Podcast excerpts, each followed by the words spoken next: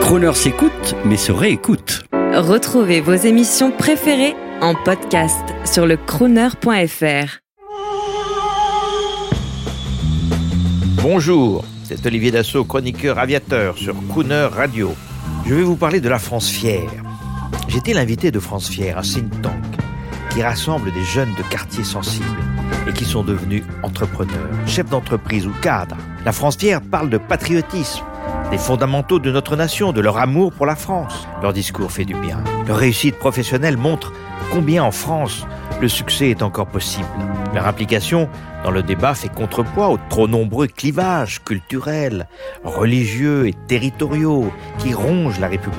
En parlant des valeurs du mérite, de l'effort, du travail, de la réussite pour tous, par l'école et par l'entreprise, il montre à quel point c'est par l'éducation et l'école qu'on s'éveille à la République et c'est par l'emploi qu'on s'intègre à la société.